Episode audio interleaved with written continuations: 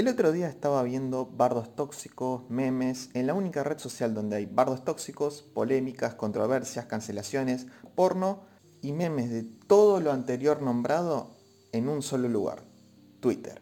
No voy a hablar de una cuenta o tweet en específico, ni siquiera de un meme en específico, porque la situación fue más o menos así. Eh, mira, un meme gracioso. Veo las respuestas tóxicas de la gente que se indigna, y sí, hay gente que se indigna por literalmente cualquier cosa, y mucho más en Twitter, lógico. Y en ese momento, después de ver un cierto detalle en el meme, pensé lo siguiente. Tengo la sensación de haber visto esto antes. Pero no le di mucha importancia, así que decidí seguir viendo bardos tóxicos y cancelaciones. Y mientras más tweets virales de memes y un montón de cosas veía, esa sensación se volvió mucho más fuerte. Así que me reformulé la pregunta. De, no de la, de la sensación, sino una pregunta. ¿Vivimos en una repetición? Es una pregunta muy curiosa y rara porque da a entender que vivimos en un ciclo aparentemente sin final. Pero no, la vida sigue. Las personas nacen, las personas mueren, pero a lo que nosotros estamos acostumbrados a ver todos los días, como memes, series, tramas de series, pero a nosotros nos sigue dando risa un chiste de hace dos o tres años. Un chiste, o un meme mejor dicho, de no hace mucho tiempo. Pero los clásicos y legendarios memes como Trollface, Fapencio, Forever Alone, Bad Luck Brian nos parecen muy anticuados. Es curioso esto. Pero esto no solo se aplica acá, sino que en las series más conocidas también pasa algo parecido. Un ejemplo claro es una serie que al 99,9% de los latinoamericanos amamos, y mucho más en Argentina.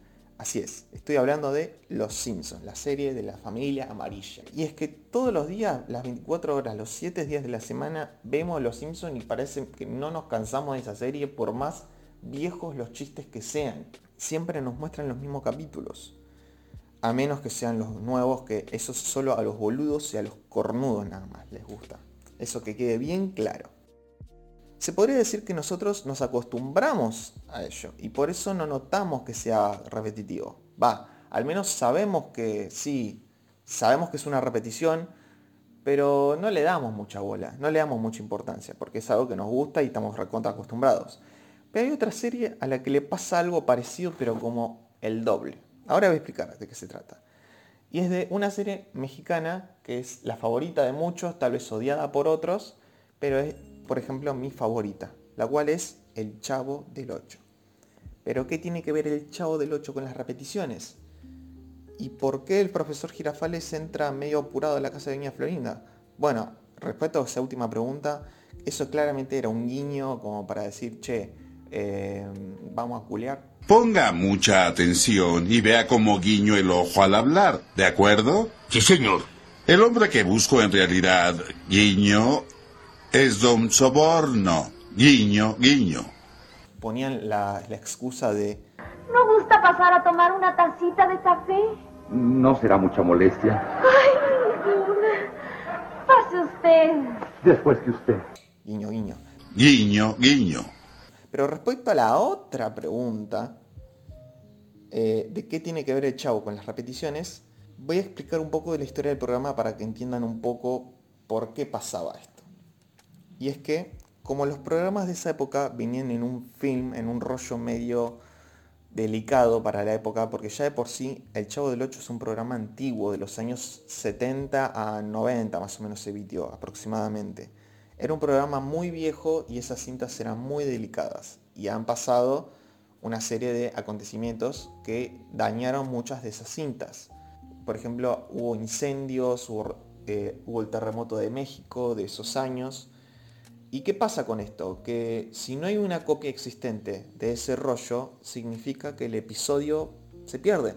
A no ser que haya una copia, ese episodio cuando se rompe, se destruye, ya no hay pruebas de que el episodio haya existido. Esto llevó, más allá también de mejorar ciertos detalles de la actuación y todo, a la serie, a lo largo de los años en los que se transmitió, se repitieran muchos de los episodios que ya conocemos. Por eso seguramente habrás visto muchas veces versiones de un capítulo donde hay un personaje, como por ejemplo el de la caja de madera.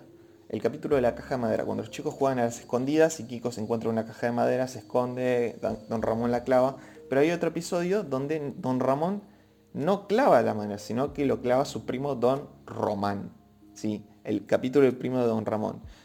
Son exactamente el mismo capítulo, con la diferencia de que en vez de estar eh, don Ramón, en otro está don Román. O sea, son exactamente el mismo capítulo. Y esto se hacía para, obviamente, tener copias del capítulo en una cierta forma.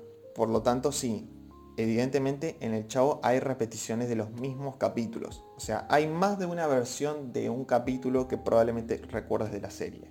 Como el ejemplo que di, el de la caja de madera. Como también hay muchos otros más. Como les venía haciendo antes, el tema de eh, que los rollos simplemente cuando se rompen o se destruyen, ya no hay prueba del episodio, esto obviamente ha pasado en esta serie como en el Chapulín Colorado, como en Chespirito, como en cualquier otro programa mexicano. Y esos son los famosos capítulos perdidos, que se perdieron para siempre o que nunca se llegaron a transmitir porque se destruyeron. Por mil y una razones. Y este tema lo voy a hablar en un podcast más adelante. Lo que pasa en este caso es que como es un programa nostálgico, eh, también estamos acostumbrados a ver. Y obviamente hay ejemplos de sobra en el Chavo de capítulos que se repitieron muchas veces. Pero ahora vamos a ir, vamos a tomar de nuevo al Chavo, pero no vamos a, tratar acerca de sus capítulos, sino acerca de sus curiosidades o así sus noticias más conocidas. Y es que eh, los medios suelen repetir este tipo de curiosidades como noticias nuevas. Y esto mismo que acabo de decirles lo pueden comprobar ahora mismo ustedes con un ejemplo que les voy a dar ahora. Ahora mismo si tienen la posibilidad, si están escuchando esto, busquen en Google ahora mismo el verdadero nombre del Chavo del 8. Así como les digo, el verdadero nombre del Chavo del 8. Búsquenlo en Google y pongan la sección de noticias. Van a ver que mientras van scrolleando va a haber un montón de portales a lo largo y ancho del mundo que han reportado esta noticia de que se descubrió el nombre eh, verdadero del Chavo del 8. Revelaron finalmente el Chavo del 8. Revelaron esto, revelaron lo otro. Significa que sí, eh, esta noticia se viene viviendo desde hace años.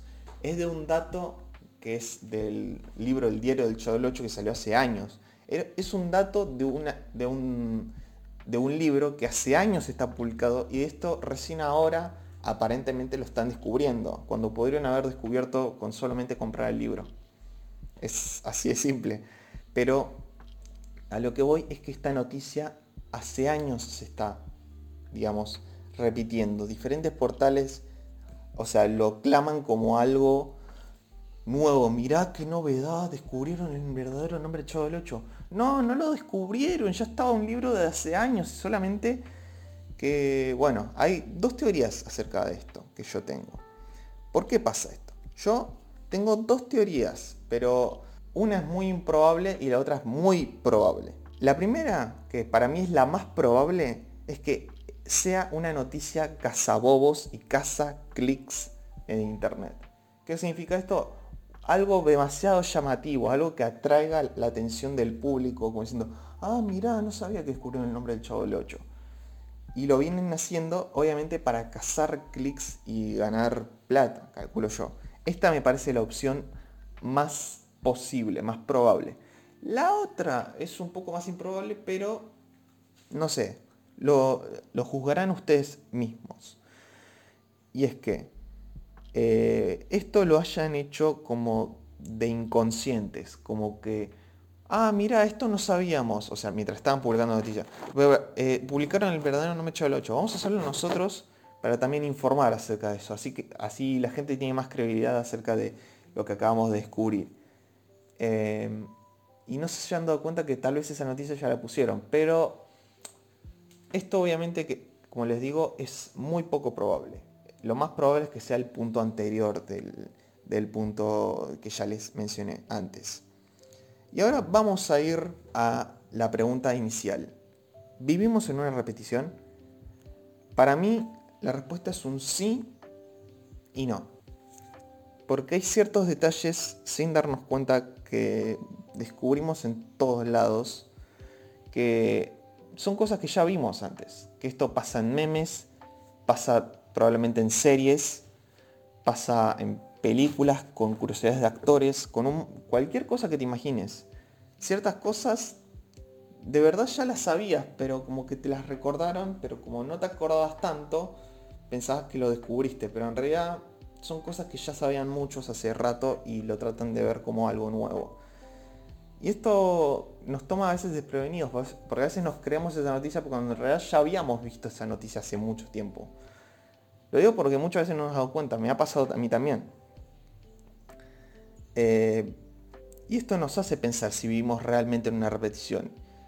Eh, nos hace pensar de que sí, pero en realidad no, porque la vida avanza. Las personas nacen, las personas mueren, existen las catástrofes y en el caso que estamos viviendo actualmente, existe una pandemia. Toda la vida avanza, pero las cosas que nos gustan, que vemos en series, seguramente ya las vimos de otra forma, pero nos parece nuevo. Es, es raro, pero nos pasa probablemente. Y fíjense esto, váyanse a ver alguna serie animada, sea infantil, no importa, y analicen un poco el, el capítulo. Tal vez le noten algún parecido, no sé, a un capítulo de Los Simpson, a un capítulo de Casados con Hijos, un capítulo de Friends, de Two and a Half Men, de Big Bang Theory, de Dragon Ball. Bueno, Dragon Ball no tanto, pero... Eh, son tramas que son totalmente recicladas de muchas cosas. Y eso podría a pensar de que estamos viendo en una repetición. Tal vez al final de todo sabemos que la vida en sí no es una repetición. Pero lo que hacemos y vemos tal vez sí sea una repetición. Y entonces, para terminar un poco, para reformular la pregunta que hice al principio de este podcast, que creo que lo más apropiado de preguntar después de este análisis, si no vivimos en una repetición, pero lo que vimos una y otra vez, cuando lo vemos en un nuevo concepto nos parece algo nuevo, entonces nos estamos quedando sin ideas. Guiño, guiño. Música